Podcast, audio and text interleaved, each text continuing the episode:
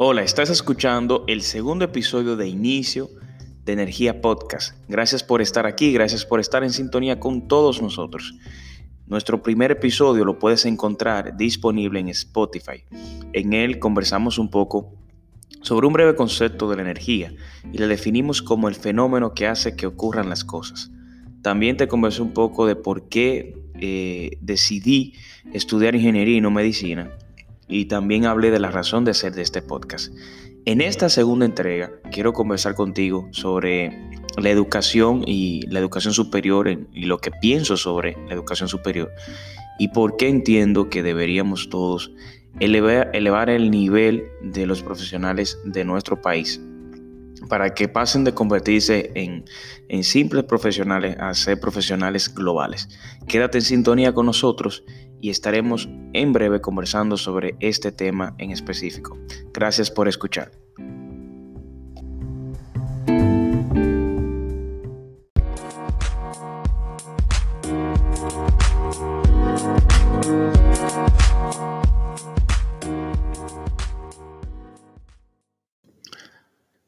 Y bien, como te comentaba, un estudiante de universidad, eh, realmente yo no sé Imagino que no solamente pasa en la carrera de ingeniería, pero debe pasar en todas.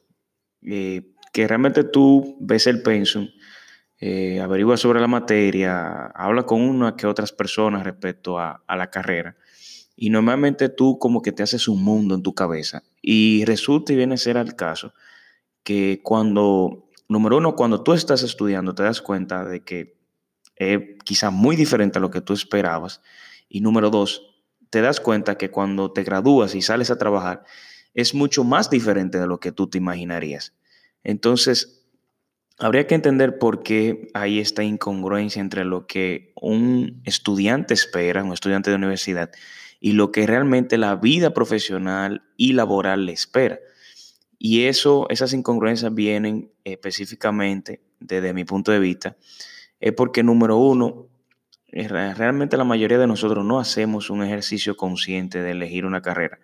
Normalmente simplemente nos basamos en que algo que nos gusta, algo que nos dijeron, porque se oye bonito, porque entiendo que es en lo que yo podría desarrollarme, pero realmente no hacemos un ejercicio profundo de entender si realmente esa carrera que yo estoy eligiendo, esa, esa rama profesional, y no solamente tiene que ser una rama profesional, también puede ser una rama técnica.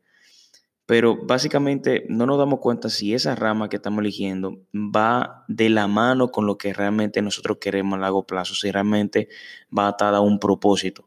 Simplemente vamos a la universidad a buscar títulos. Y realmente las universidades hacen muy bien su trabajo porque al final la educación es un negocio y hay que, estar claros en eso y ellos hacen una labor de promoción y de captación de clientes, en este caso estudiantes, que realmente es buena. Entonces, yo pienso que en ese sentido, el estudiante de universidad debe saber a qué va. Realmente, eh, tú, siempre se habla de que la educación en nuestro país es, deficiente. Imagínate a nivel eh, superior, a nivel ya profesional. Realmente siempre se dice que la educación está unos 100 años atrás a nivel mundial. Imagínate en nuestro país entonces cuántos años atrás tú estás. Y entonces cuando tú piensas en carreras que tienen que ver mucho con tecnología, que tienen que ver con cambios, porque por ejemplo, una carrera que podría ser más estática, que, que quizá no, no, se modernice tanto, aunque sí viven con, en constante rediseño, y todas lo hacen, pero para poner un ejemplo, las leyes no son tan cambiantes como lo es la tecnología. Por ejemplo, entonces cuando tú estudias carreras como la telemática, como la ingeniería eléctrica, como la ingeniería mecánica, la misma ingeniería civil y otras afines, son carreras en las que tú debes estar actualizándote constantemente porque cambia la tecnología, cambian las tendencias, los mercados, o sea, y realmente cuesta ver cómo realmente tú cuando vas a la universidad y tú tienes una, un concepto en tu cabeza respecto a lo que esperarías ver y aprender. Y te das cuenta de que está muy lejos, o sea, está muy lejos de lo que realmente tú estabas esperando. Y básicamente eso sucede porque vamos por la vida como borregos, o sea, no hay, no hay un plan eh, claro de que las personas tengan acceso a enseñanzas vocacionales desde que están muy jóvenes. No hay una orientación, también hay mercados profesionales que están saturados. Realmente tú vas a estudiar una carrera en la universidad y te encuentras que cuando te gradúas hay, hay una infinidad de profesionales de tu área, lo que, lo que entonces viene a pasar la ley de la oferta y la demanda. ¿Y qué va a pasar contigo? Tú simplemente te van a poder pagar menos porque siempre habrá una persona que estará dispuesta a recibir menos dinero y ahí vienen algunas áreas y se devalúan profesionalmente hablando desde el punto de vista de los salarios. Entonces, realmente yo observo ahí una crisis porque debemos enfocar los esfuerzos en incentivar a las personas a la medida de lo posible en tomar carreras con una elección consciente de si realmente hay un campo para ellos, si realmente económicamente la inversión que van a hacer en, la universidad es rentable. ¿Desde qué punto de vista? Hay carreras que lamentablemente no son rentables estudiarlas, en el sentido de que lo que tú vas a invertir de tiempo y dinero no lo vas a recuperar con un salario de recién graduado. Y hay carreras que sería, es, si eso es así, normal, imagínate con crédito educativo. Con crédito educativo hay alguna carrera que es un suicidio, es una locura estudiarlas. Y realmente es, eso produce una pequeña crisis y, muchas personas cuando salen tan frustradas, tan frustradas durante su vida de estudiante porque se van dando cuenta que todo lo que pensaron no era. Y se frustran aún más cuando ya son profesionales. Y eso es normal, muy, muy, muy normal. Tuve muchos profesionales que quizá tienen un título, tienen un título universitario, una carrera, y no están ejerciendo su carrera o no están viviendo de ello, porque realmente simplemente fue para llenar un requisito, ya sea impuesto por su padre, impuesto por ellos mismos o impuesto por la sociedad. Ese es otro dato también. La educación en sí no tiene que ser universitaria. Es posible que tú quieras elegir dedicarte, qué sé yo, a crear contenido en las redes sociales, que quiera dedicarte a algo diferente, que no necesariamente tiene que ser una carrera tradicional. Y normalmente estamos enfrascados solamente en que debemos ir a la universidad y estudiar una carrera muy tradicional.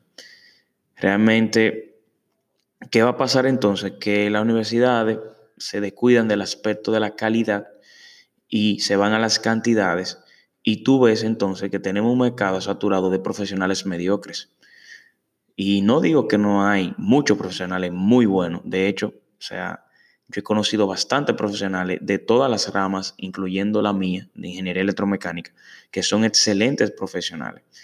Pero asimismo también me da pena y lástima ver cómo hay tantas personas que dicen tener el mismo título que yo tengo. Imagino que muchas personas se identifican con eso. Otras personas dirán, wow, ¿y cómo que esa persona tiene el mismo título de abogado que yo? ¿Cómo que tiene el mismo título de gestor financiero que yo? ¿Cómo es que esa persona tiene el mismo título de medicina que yo? O sea, ahí hay una gran oportunidad y es que no debemos enfocarnos en producir un profesional simplemente orientado a un mercado dominicano.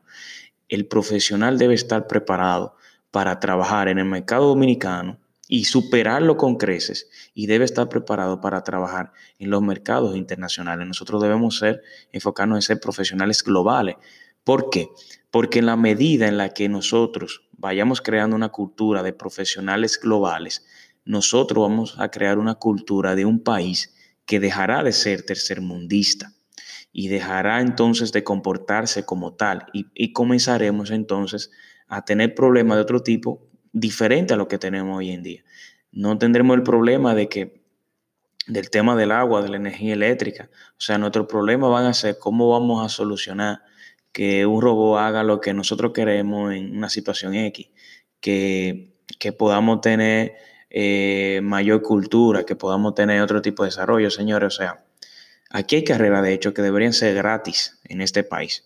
República Dominicana es un país que está ubicado en el mismo centro de Mar Caribe y tiene playa, tiene montaña, tiene eh, eh, cosas que son únicas, por ejemplo, como el lago Enriquillo y algún otro tipo de cosas, para no irnos mucho en ese detalle, pero la idea es que, por ejemplo, la carrera de turismo, los idiomas, deberían ser gratis, deberían ser patrocinados por el gobierno, porque nosotros tenemos un potencial turístico ahí que, no, que el gobierno no tiene que invertir nada para explotarlo, simplemente tiene que preparar a, las personas y hay que crear una cultura de servicio turístico de este país.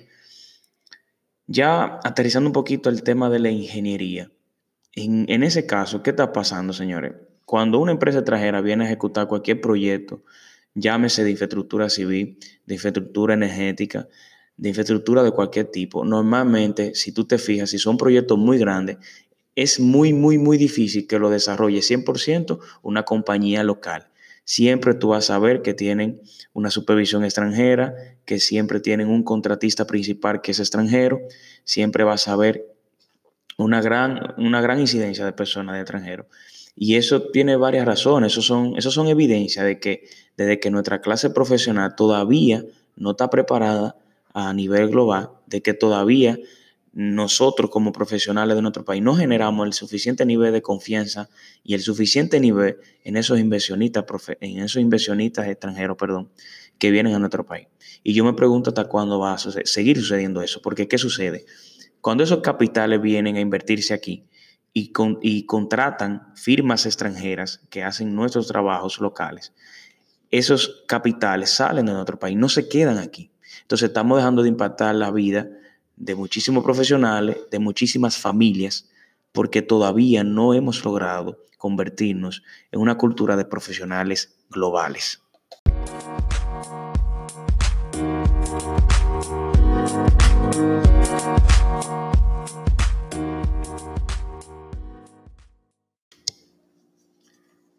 Bien, habiéndote contado un pequeño panorama general de todo lo que pienso sobre el sistema de educación superior de nuestro país y diferentes perspectivas, realmente hay mucho tema que abarcar ahí, hay mucho tema que conversar.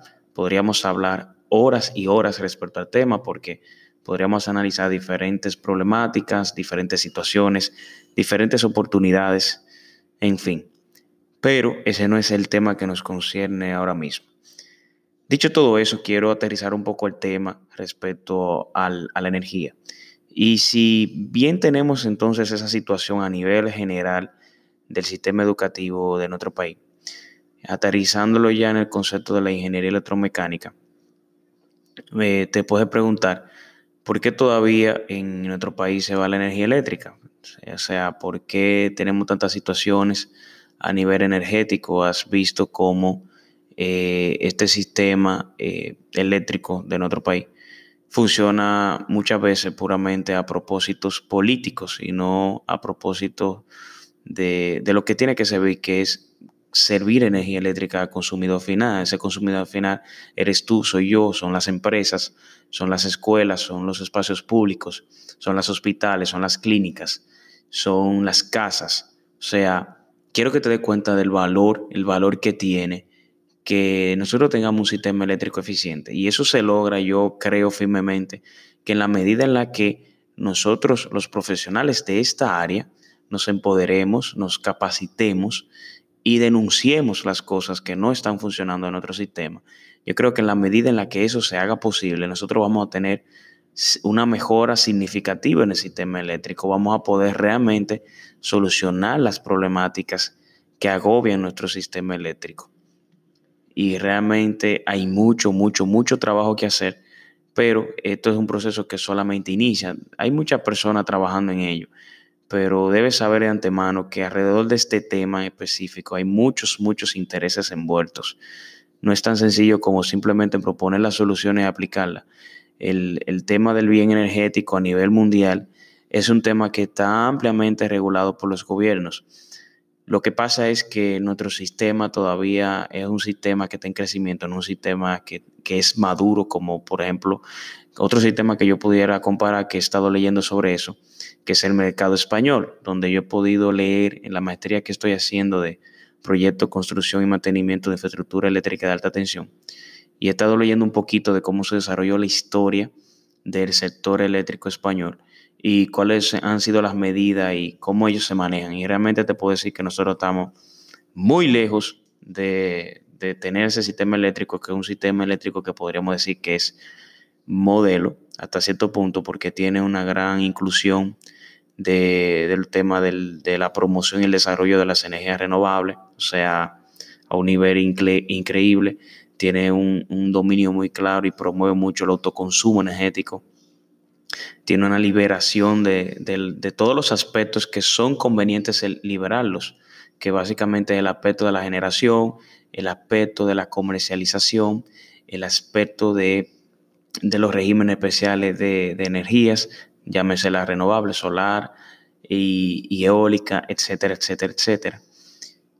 Y realmente cuando veo todo eso y veo que nosotros podemos llegar allá, veo que es muy importante que un estudiante en la universidad, y específicamente que vaya a estudiar ingeniería eh, electromecánica, se dé cuenta del papel que puede jugar en el desarrollo de su país.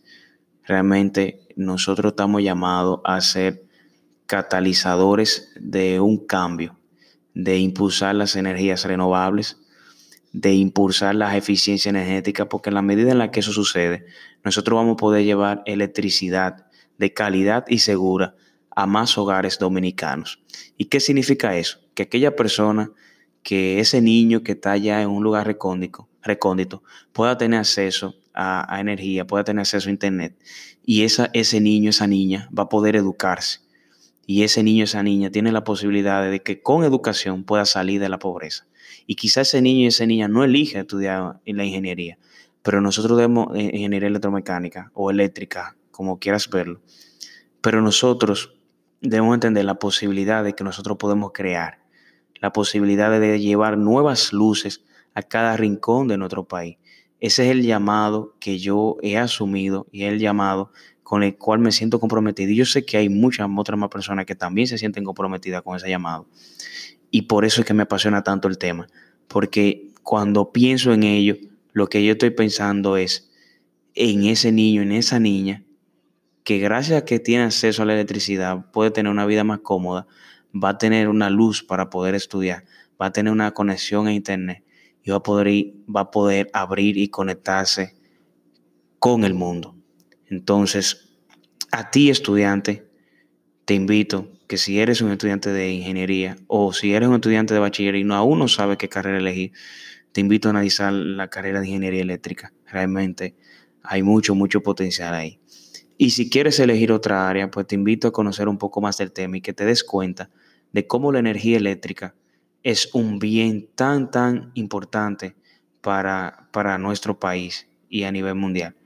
Piénsalo, o sea, sin electricidad tú no podrías eh, existir, o sea, en el sentido de existir con las mismas condiciones de vida que estás llevando ahora mismo. O sea, no tendrías acceso a tu, a tu teléfono celular, no, no podrías, por ejemplo, tener acceso a televisión, no podrías tener calentadores de agua, no podrías tener refrigeración para el tema de los alimentos. O sea, es imposible concebir una vida sin electricidad.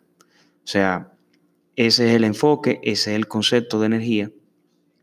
Y realmente este segundo episodio fue dedicado a esa etapa del estudiante de universidad. Compártelo, compártelo con todas las personas que conozcas, háblale sobre el tema, déjale saber lo importante que es elevar, número uno, para ir concluyendo, número uno, elevar el nivel y el perfil profesional a nivel local de, República Dominicana. Debemos convertirnos en profesionales de clase global.